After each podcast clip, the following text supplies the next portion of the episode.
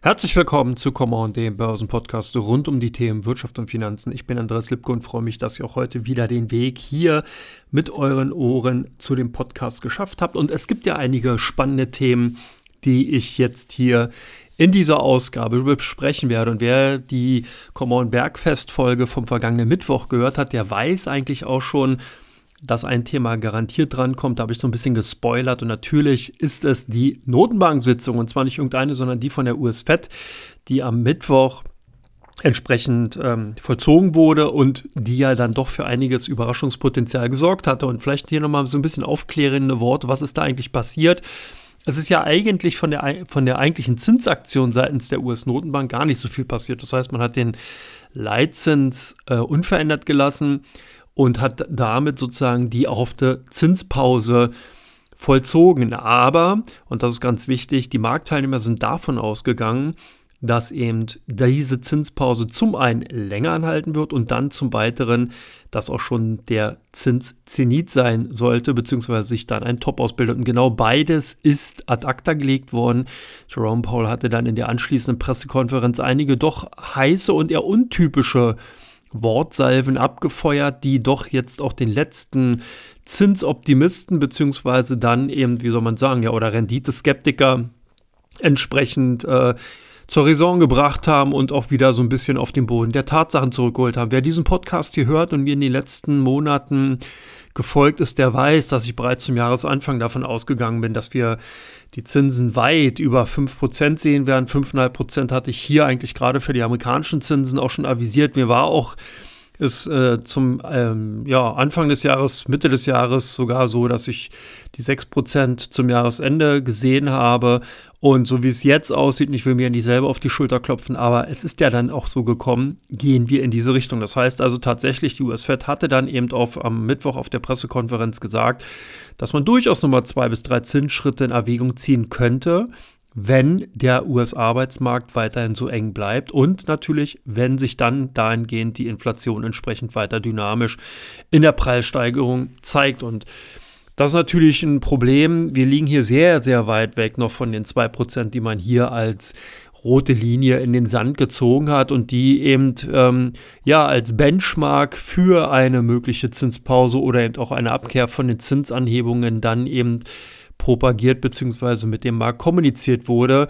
Und demzufolge war mir auch vollkommen schleierhaft, wieso man hier immer wieder von Zinssenkungen gesprochen hat, warum eben die Marktteilnehmer doch hier so optimistisch in die Zukunft geschaut haben und davon ausgegangen sind, dass wir hier bald äh, zumindest mal eine Zinspause sehen, weil wir sehen sowohl einen robusten und sehr, sehr stabilen Arbeitsmarkt in den USA als auch weiterhin Tendenzen, dass sich eben in einigen Bereichen die äh, Preise weiterhin relativ dynamisch entwickeln. Das zeigt sich jetzt zuletzt bei den Energieträgern. Wir haben Rohöl, momentan WTI wieder sehr, sehr stark anziehen sehen. Das gerade eben zum jetzt zur Wintersaison natürlich kein gutes Vorzeichen. Das heißt natürlich Ölpreis äh, äh, geht, spiegelt sich dann auch bei den Heizölpreisen zurück, beziehungsweise dann natürlich Kerosin, benzinischer Sprit, also alles, was damit zu tun hat und trifft dann natürlich auch als relativ großen Posten auch im Bereich der Inflationsentwicklung. Klar, nicht jetzt in der Kernrate, weil da werden ja bekanntlich Lebensmittel- und Energiepreise rausgerechnet, aber natürlich in der allgemeinen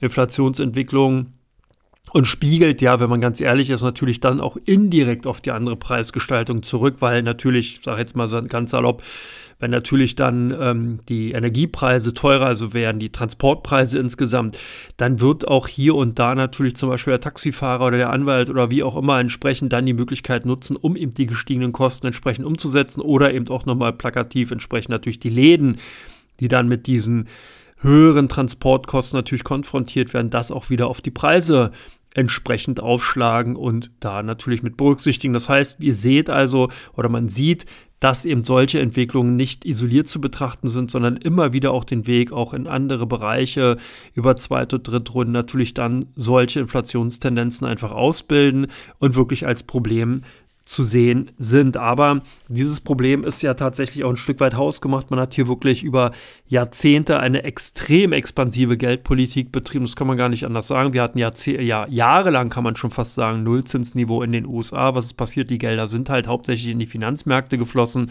haben eben dafür eine wunderbare Aktienhosse Preissteigerung im Immobiliensegmenten als auch natürlich bei den Anleihen gesorgt und ja, wie soll man sagen, eben viele, viele reiche Börsianer geschaffen. Aber eben, was jetzt den, durch die Covid-19-Krise dann ab 2020 passiert ist, dass eben auch viele dieser Gelder dann über zum Beispiel Subventionen vom Staat, Hilfen und so weiter den Weg in die Realwirtschaft gefunden haben und das Ganze dann sozusagen natürlich eine Inflationstendenz losgetreten hat, wie wir sie momentan sehen. Also das heißt, wer sich hinstellt und sagt, das konnte man nicht sehen, der hätte mal vor zwei Jahren einfach die Augen aufmachen sollen, beziehungsweise schon einfach auch vor zehn Jahren damit rechnen können, dass sich diese Tendenzen zeigen, weil der Weg eben aus den Finanzmärkten von den Geldern entsprechend natürlich auch irgendwann in die Realwirtschaft dann eben zu sehen und zu finden ist. Aber Gut, was soll man jetzt im Nachhinein dann noch nachtreten? Im Endeffekt ist es so, wie es ist. Das heißt also, wir müssen jetzt damit leben, dass zumindest mal die Notenbanken weiterhin an den Zinsschrauben drehen werden. Ich befürchte auch, dass die EZB sich hier nicht ganz entziehen kann. Ja, man ist hier ein bisschen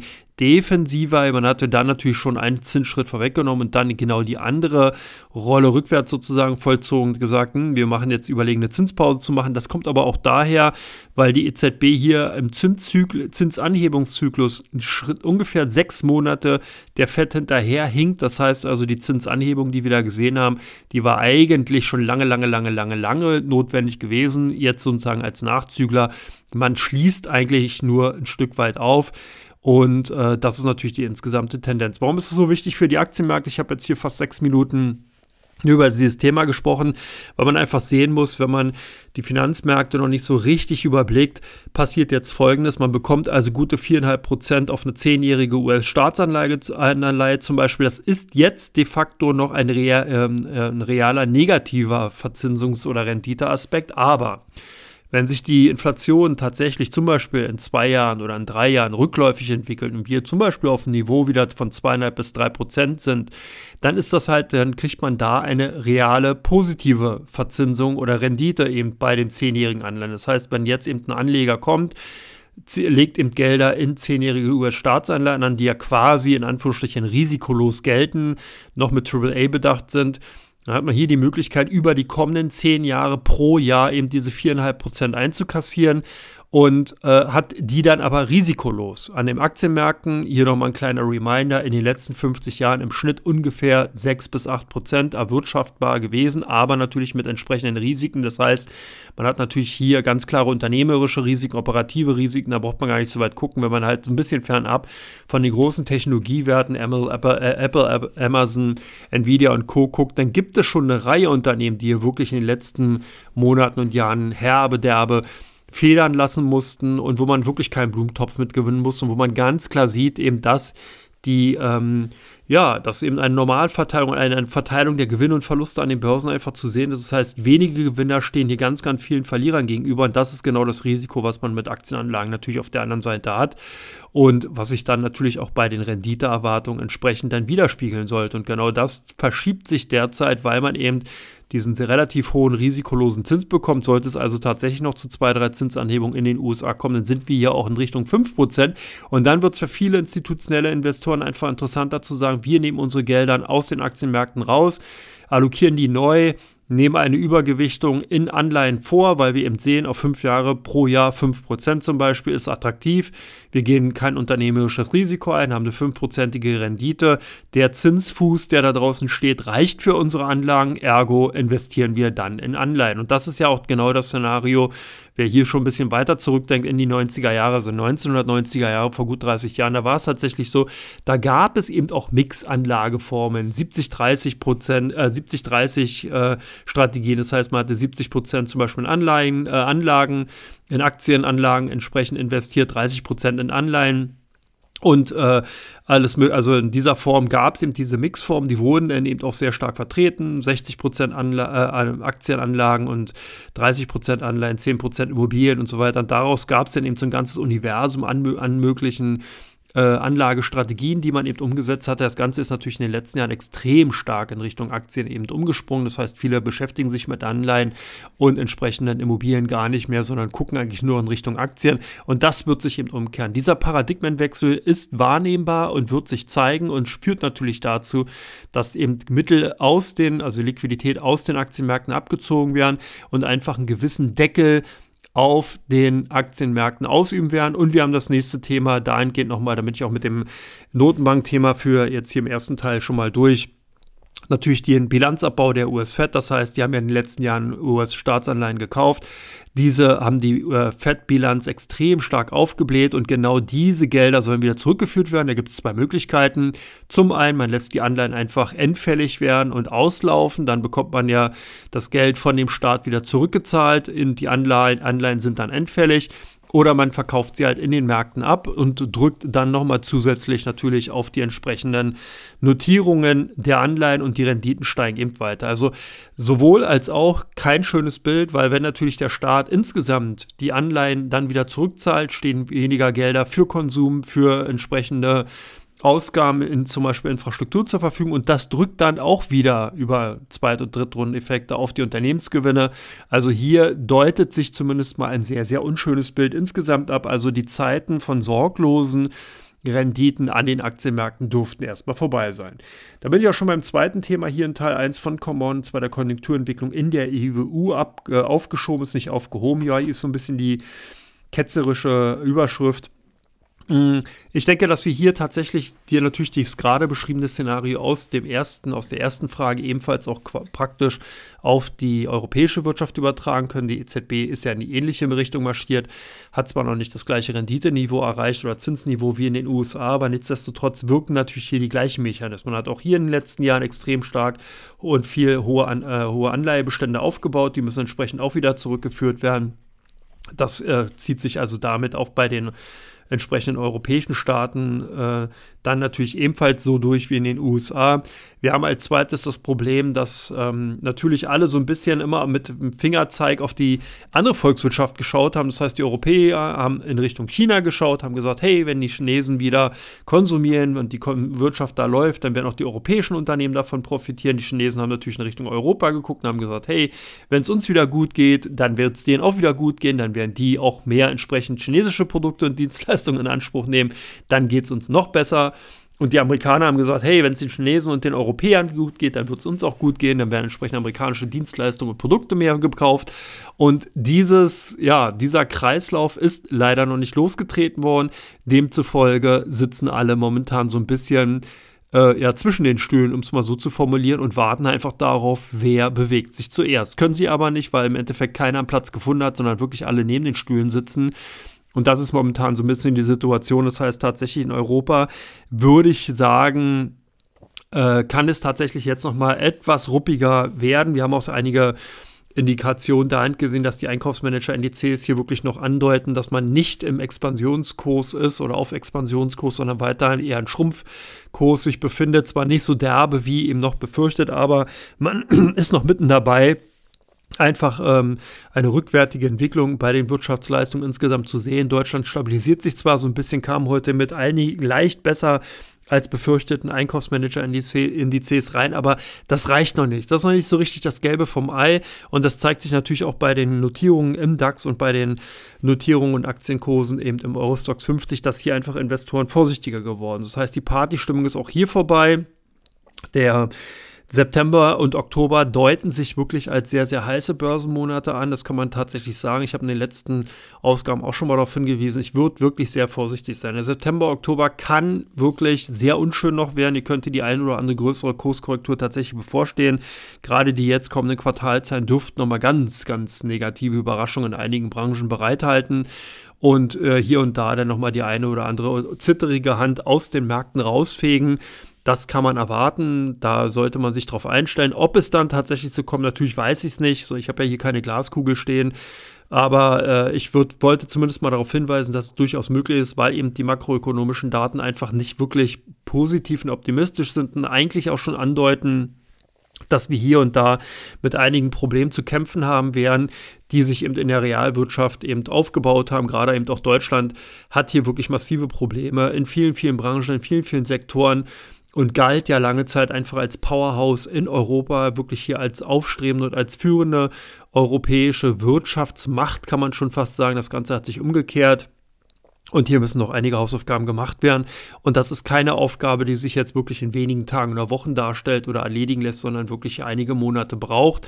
Ja, man hat hier einen klassischen Konjunkturzyklus. Wir befinden uns derzeit in Abwärtsschwung. Das muss auch einfach mal passieren. Klar, wir hatten jetzt sozusagen die Goldilocks-Zeiten. Über mehrere Jahre hinweg haben die lockere und niedrigen Zinsen, die lockere Notenbankpolitik einfach viele, viele Konjunkturzyklen, wie soll man sagen, glatt gebügelt. Also nicht wirklich gar keine größeren Talfahrten zugelassen und das holt sich jetzt einfach nach. Und das sehen wir derzeit und äh, demzufolge sollte man sich darauf einstellen.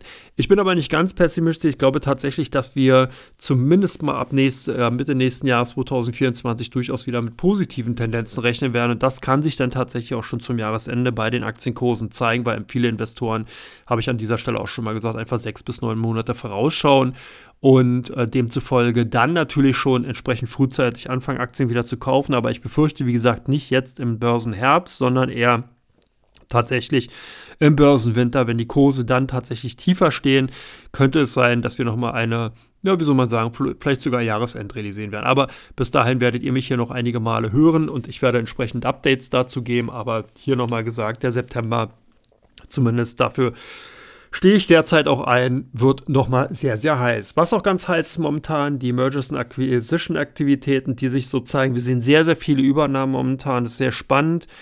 Cisco mit Splunk, äh, mit der Splunk-Übernahme. Da gehe ich in Teil 2 gleich nochmal drauf ein, dezidiert. Aber insgesamt ist das ja oftmals ein Zeichen an Top- und Bodenbildungen. Das heißt, gerade wenn eben Unternehmen anfangen, ähm, andere Unternehmen zu kaufen und hier auf Jagd zu gehen, ist das eigentlich immer entweder in den Überhitzungsphasen, weil eben dann natürlich aus operativen Gewinnen oder beziehungsweise aus dem operativen Geschäft heraus kaum noch einen Blumentopf zu gewinnen. Das heißt, hier haben die Analysten schon sehr, sehr viel vorweggenommen. Die Unternehmen versuchen dann nicht mehr organisch zu wachsen, sondern eben durch Zukäufe. Das ist dann meist an den Top-Phasen, in den, Bo in, in den Botten, also in den Bodenphasen ist genau andersrum. Da sind eben Analysten sehr, sehr pessimistisch für Unternehmen insgesamt. Das führt natürlich dann dazu, dass die gesunden, die großen Unternehmen einfach anfangen, sich bei den kleineren Unternehmen mal umzuschauen, zu sehen, hey, okay, die sind einfach günstig bewertet, wir schnappen uns die jetzt mal. Und das ist halt auch ganz spannend. Das heißt also, ich würde tatsächlich jetzt eher auf die letztere Phase in vielen Bereichen tippen und denke eigentlich, dass wir hier tatsächlich schon die ein oder andere Übertreibung, gerade wie ich vorhin gesagt habe, im Zweit- und Drittlistensegment gesehen haben, dass einfach hier viele Unternehmen zu Unrecht zu stark abgestraft wurden und jetzt hier eben die großen Unternehmen, wie zum Beispiel hier exemplarisch die Cisco, sich entsprechend dann natürlich auch als Jäger positionieren und die Unternehmen einfach auch kaufen, weil eben die Bewertung günstig ist und sich dann eben gut eben zum bestehenden Produktportfolio und Dienstleistungsportfolio einfach darstellen. Also auch hier so ein bisschen nochmal ein Indiz dafür, dass wir eine Phase haben, die eher äh, Korrekturpotenzial, wie ich gesagt habe, schon noch zulässt, aber eben die großen Unternehmen natürlich anfangen, genau in diesen schwachen Phasen hinein zu investieren, dann eben Konkurrenten aufzukaufen. Das könnte also sein, dass wir tatsächlich nochmal hier die These dann bestätigt sehen, äh, September, Oktober nochmal schwach und zum Jahresende hin, sprich nächstes Jahr eigentlich ein durchaus attraktives und interessantes Börsenjahr werden könnte. Aber wie gesagt, da wird noch einiges passieren. Wollte ich aber noch darauf hinweisen, Mergers und Acquisition-Aktivitäten nehmen also zu. Hier gab es in den letzten Wochen einige Aktivitäten oder letzten Tagen einige Aktivitäten und ich habe hier nochmal exemplarisch im Cisco und Splunk oder Splunk entsprechend mit aufgenommen. Damit bin ich durch mit Teil 1, komme gleich zu Teil 2 und habe da fünf interessante Unternehmen. Einen Spoiler habe ich ja gerade, Cisco ist auf jeden Fall dabei. Ansonsten andere Unternehmen auch nochmal dabei, die durchaus interessant sind. Bis dann, macht's gut, bis gleich. Ciao, ciao.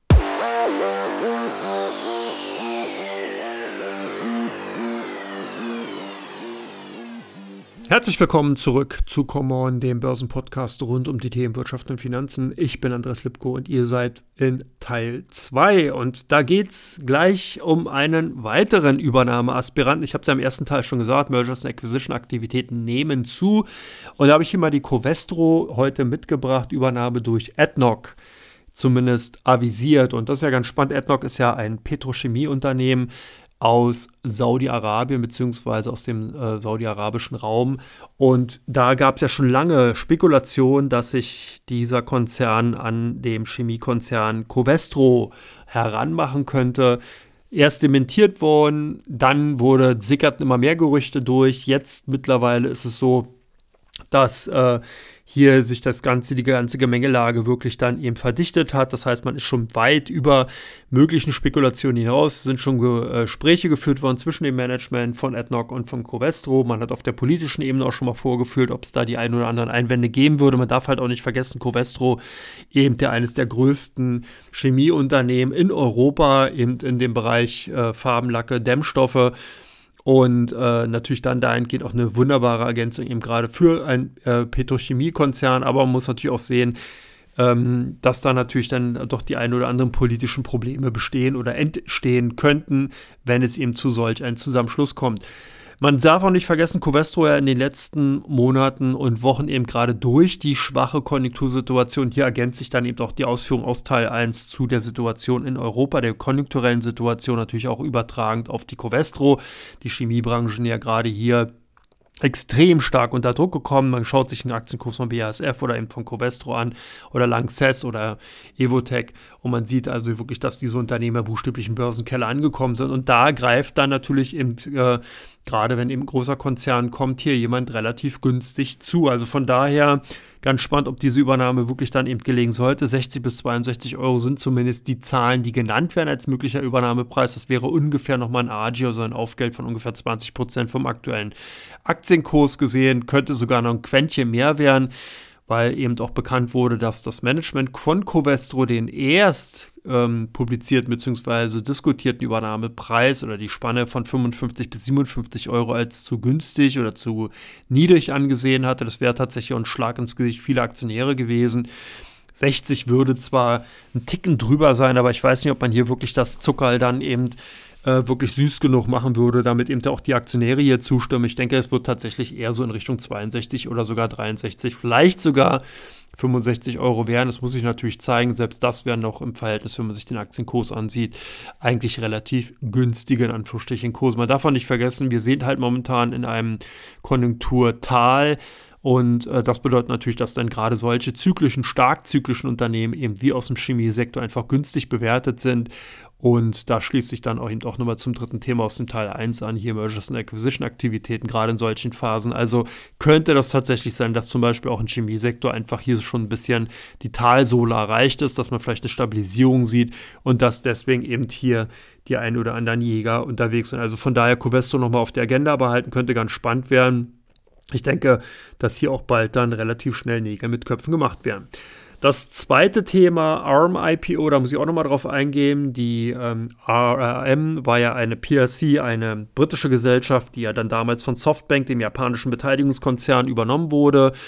Damals wollte man vor einiger Zeit schon mal den Börsengang machen, den hatte man den vor kurzem vollzogen, hat natürlich äh, den IPO vor kurzem vollzogen, hat einfach davon profitiert, dass die ganze KI-Manie hier extreme Aufgelder hat äh, ja, realisieren oder wahr werden lassen. Demzufolge hat Softbank hier wirklich ein gutes, einen guten Deal gemacht, konnte dann ARM eben an der New York Stock Exchange entsprechend wieder loseisen und ich hatte hier schon so ein bisschen Befürchtung, eben gerade wenn eben solche Halbzeiten sind und man eben mit solchen Halbleiterunternehmen dann kommt, was sich eben auch auf die Fahne geschrieben hat, einfach ein Stück in Richtung AI, KI-Technologie zu investieren, ziehen natürlich die Schlüsse in Richtung Nvidia einfach schnell oder sind schnell gezogen. Viele unbedarftere Marktteilnehmer greifen dann einfach extrem zu und äh, denken, man sieht, hat hier eine zweite Nvidia, gucken sich das Geschäftsmodell nicht so richtig an, verstehen vielleicht auch nicht, dass Army gerade auch im Smartphone-Bereich eigentlich sehr stark unterwegs ist.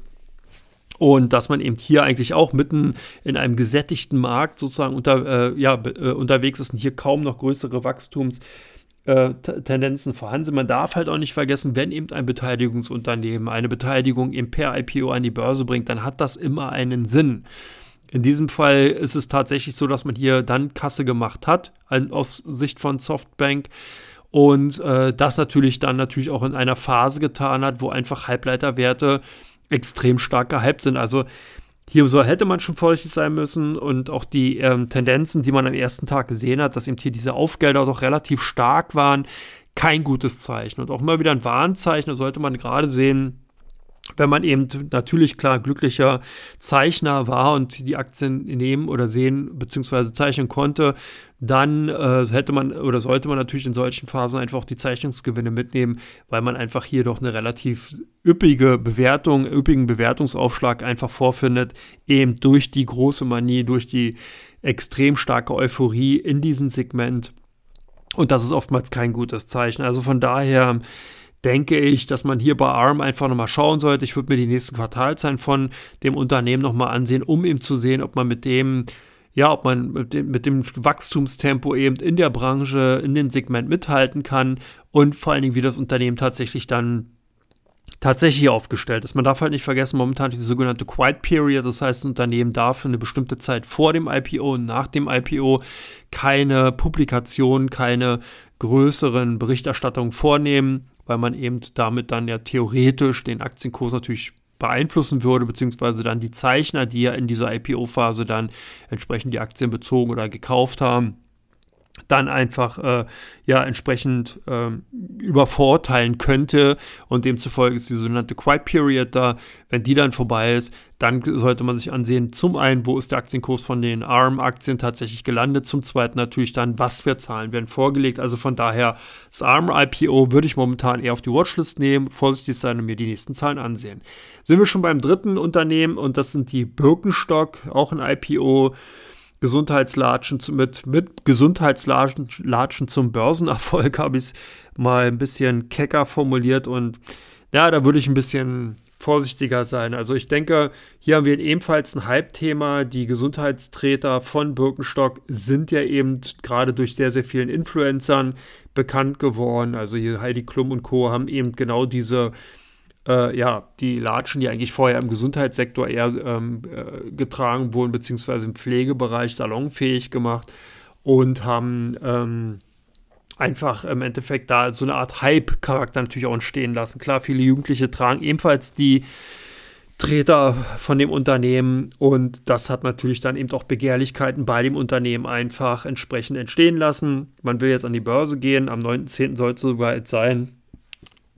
Und insbesondere die Verkäufer sind äh, da groß dabei, eben natürlich zu versuchen, das Größtmögliche dabei rauszuholen.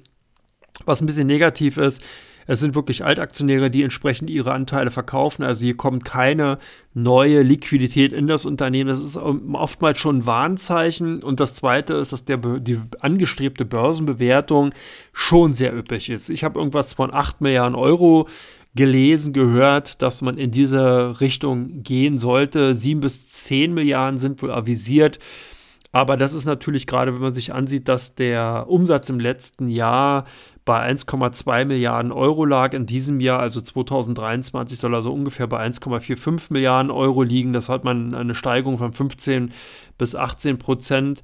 Ähm, das ist natürlich ähm, ja schon eine üppige Bewertung, die man da anstrebt. Das heißt, man hat also ungefähr ein 6er KUV, Kursumsatzverhältnis und ähm, dann im Endeffekt, ähm, genau, ist ja der Umsatz und das ist natürlich dann die Frage, die, ähm, äh, die sich darstellt, ob man wirklich ein 6er KUV, also ein entsprechend Sechsfaches des Umsatzes, äh, dann wirklich als Börsenbewertung für einen der Textilunternehmen oder ein entsprechendes ähm, ja, Schuhunternehmen bezahlen will. Also hier kommt es ganz klar darauf an, wie eben der, der IPO-Preis sein wird. Ich würde hier ein bisschen vorsichtig sein. Ich sehe auch einen ganz, ganz massiven Unterschied zum Beispiel zu Crocs. Das ist für mich eine komplett andere Story, die dahinter steht. Crocs hat hier wirklich äh, es einfach geschafft, äh, ja, die, äh, die, die Schuhe noch, noch breiter aufzustellen, noch salonfähiger zu machen, und äh, Birkenstock ist hier doch sehr, sehr stark eben der nischig unterwegs und demzufolge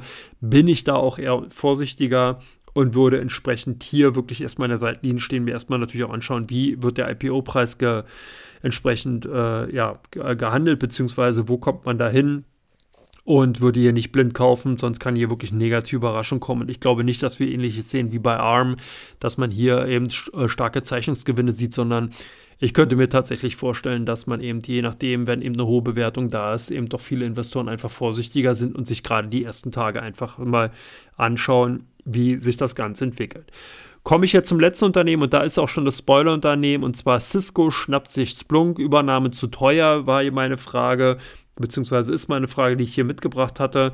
Und das ist ganz spannend. Ich muss sagen, Cisco, wer äh, hier auch schon ein bisschen länger an den Börsen unterwegs ist, der kennt das Unternehmen noch aus den 1990er Jahren, zu den Dotcom-Zeiten, Ende der 90er Jahre, hat das Unternehmen wirklich extrem stark zugekauft. Also man ist gerade in, in der Jahrtausenderzeit 99 bis 2001, 2002 dadurch aufgefallen, dass man hier wirklich fast, es gab Zeiten, ich glaube, da hat das Unternehmen pro Tag ein Unternehmen übernommen. Also ich glaube, in einem Jahr war das tatsächlich so, dass Cisco durch Übernahmen von 200 Unternehmen eben gewachsen ist, weil man einfach so extrem viel Geld damals verdient hat im Netzwerkbereich und einfach dieses Geld wirklich entsprechend dann durch eben äh, entsprechende ja, Erweiterung der Produktpalette äh, ausgegeben hat und wirklich alles Mögliche gekauft hat, was nicht bei drei auf dem Baum war. Also das ist ganz, ganz spannend gewesen. Jetzt eben Cisco wieder zurück und zwar mit der teuersten Übernahme in der Firmengeschichte. 28 Milliarden US-Dollar will Cisco für Splunk oder Splunk entsprechend ausgeben. Und da ist natürlich die Frage, ob entsprechend das der Wert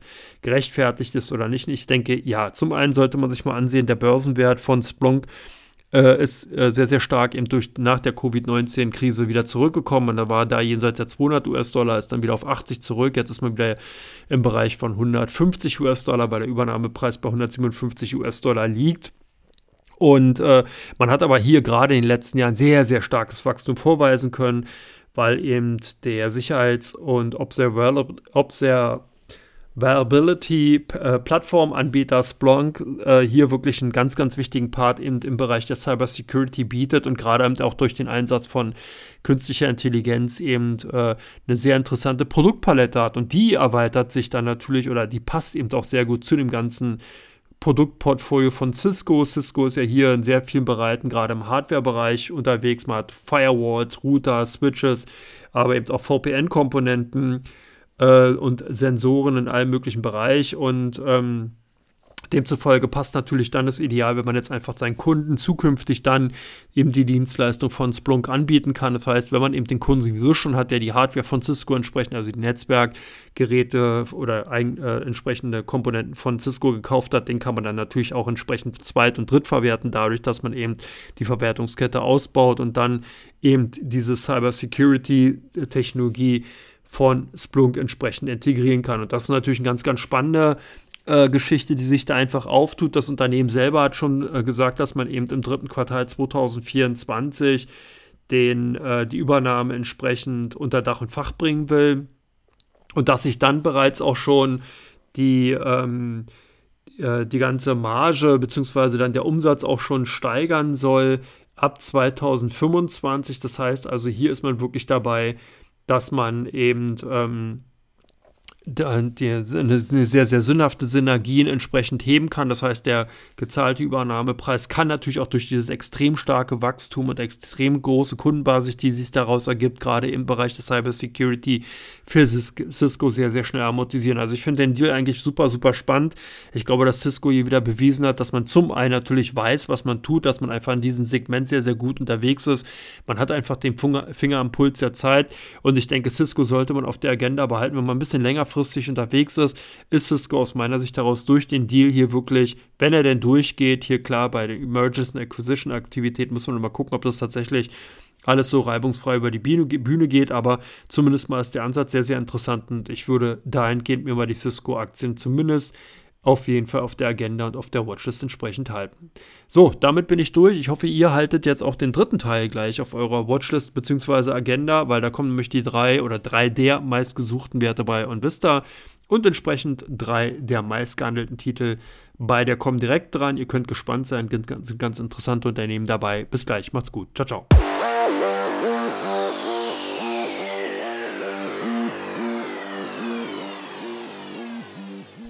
Herzlich willkommen zurück zu Come dem Börsenpodcast rund um die Themen Wirtschaft und Finanzen zu Teil 3. Ich bin Andreas Lipko und ihr seid jetzt mitten in dem Teil, wo es darum geht, welche Unternehmen bzw. welche drei Unternehmen werden bei Unvista sehr häufig und stark nachgefragt und vor allen Dingen, welche drei Unternehmen sind bei der Comdirect vom Handelsvolumen auffällig gewesen. Da gehen wir mal bei Unvista vorbei, Novo Nordisk das dänische Unternehmen hier ganz klar unter den Top 10 zu finden gewesen. Hier ist natürlich dann der, äh, ja, wie soll man sagen, Fettabbau-Medikament oder beziehungsweise des, das Präparat Wecovi äh, in Fokus gekommen, weil einfach viele Unternehmen hier als Konkurrenzprodukte beziehungsweise versucht haben, Konkurrenzprodukte zu platzieren, ob es Pfizer war, ob es eben andere große äh, Pharmakonzerne waren, die einfach hier versuchen, so ein Stück weit Novo Nordisk das Leben schwer zu machen. Demzufolge die Aktien in den letzten Wochen auch im, relativ stärker unter die Räder gekommen. Jetzt wird natürlich heftig diskutiert, ob zum einen die Konkurrenz tatsächlich eben äh, eine ernsthafte Bedrohung darstellt und zum Zweiten, ob sich das aktuelle Kursniveau vielleicht auch schon wieder als Neueinstieg heraus und herauskristallisieren könnte oder interessant sein könnte. Wie gesagt, Diskussionen sind da, vielleicht auch ein Grund mehr, da mal vorbeizuschauen. Zweites Unternehmen, die Microsoft, auch ganz spannend, die Unternehmensmeldung aus den letzten Tagen, dass eben Microsoft KI Technologie vermehrt und ich glaube sogar in alle Produkte aus dem Haus Microsoft integrieren will. Das heißt also nicht jetzt hier den klassischen ChatGPT Bot eben, sondern eben wirklich dann Algorithmen, die eben in äh, ja, vielen Bereichen dann Einzug halten werden. Eben bei den Anwendungen aus dem Hause Microsoft sollen diese integriert werden und sollen dadurch dann einfach eine viel, viel größere Attraktivität für die Kunden darstellen. Da wird natürlich jetzt auch geschaut, ist das jetzt nur so ein, ja, soll man sagen, Buzzword-Theater, dass Microsoft einfach versucht, hier nochmal auf dem Zug mit aufzuspringen und das Ganze weiter nach vorn zu tragen, um den Aktienkurs nach oben zu pushen oder ob eben hier wirklich mehr dahinter steckt und, steckt und damit wirklich eine lohnende neue Produktpalette entsteht, wo man wirklich vielleicht sogar neue Kundengruppen entsprechend entsprechend dann gewinnen kann, was natürlich schwierig wird, weil Microsoft in vielen Bereichen einfach schon eine sehr, sehr starke Positionierung hat, aber nichtsdestotrotz starke Diskussion bei OnVista. Last but not least die Aktien von TUI ebenfalls stark diskutiert. Natürlich immer wieder als heißes Papier gehandelt, ist TUI aus dem Gröbsten heraus, wie geht es jetzt weiter, wie ist das Geschäftsjahr gelaufen und so weiter und so weiter. Also Fragen über Fragen, Antworten gibt man sich oder versucht zu finden im Forum bei OnVista, demzufolge die Aktien von TUI sehr stark diskutiert.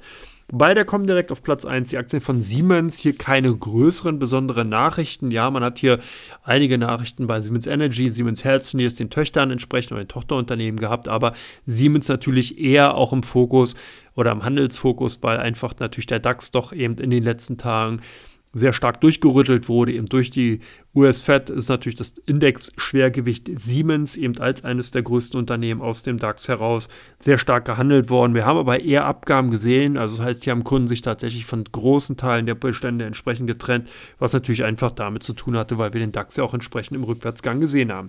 Das nächste Unternehmen, die Aktie von Alibaba, sehr stark äh, auch gehandelt gewesen, ganz spannend, auch hier bei Schwäche immer wieder auch gekauft worden, das konnte man ganz klar sehen, also an den Tagen, wo entsprechend die Aktie unter Druck kam, sind mehr Käufer zu finden gewesen. Äh, wenn man sich eben ansieht, dass Alibaba hier auch gerade dabei ist, auf dem aktuellen Niveau so ein bisschen eine Kurs, äh, eine Bodenbildung auszubilden scheint oder zu vollenden scheint. Wenn man also hier einen langfristigen Chart sieht, dann sieht man, dass eben auf dem aktuellen Kursniveau immer wieder so ein Halt gefunden hat. Demzufolge sind also hier doch eher spekulative Käufer unterwegs gewesen. Last but not least die Aktien von Shell kein Wunder, sieht man sich die Rohölpreise an. Ich habe es in Teil 1 auch schon kurz ausgeführt. Dann ist natürlich klar, Profiteure von diesen gestiegenen äh, äh, Energieträger natürlich dann klar die Erdölkonzerne und da ist Shell natürlich mit als eines der größten europäischen Unternehmen ganz klar zu finden gewesen. Attraktive Dividendenrendite zieht einfach auch die Käufer an, die dann sagen, hey, ich habe hier gestiegene Rohölpreise, davon könnte vielleicht dann auch zukünftig die Dividende entsprechend profitieren. Demzufolge lege ich mir mal die ein oder andere Aktie ins Depot. Damit bin ich durch mit der heutigen Podcast-Folge von Common. Ich bedanke mich, dass ihr dabei wart. Ich wünsche euch ein zauberhaftes, wunderschönes Herbstwochenende. Morgen am 23. soll ja der, oder ist ja tatsächlich der offizielle Herbstbeginn. Das heißt, heute hört ihr diesen Podcast am Freitag, 22. tatsächlich dem letzten Sommertag, wenn man es so will oder beziehungsweise offiziellen Sommertag, jetzt dann also Herbstzeit. Aber nichtsdestotrotz, ähm, ja, hoffe ich, genießt ihr die Zeit. Auch ein Herbst kann ja schön sein und muss ja nicht immer ein Herbststurm enden. Ansonsten euch alles Gute, genießt das Leben und ich würde mich freuen, wenn ihr in der kommenden Woche wieder bei den Podcast-Folgen Come On Bergfest und natürlich bei der Flagship-Ausgabe Come On der Börsenpodcast dabei seid. Bis dann, macht's gut, genießt das Leben. Ciao, ciao.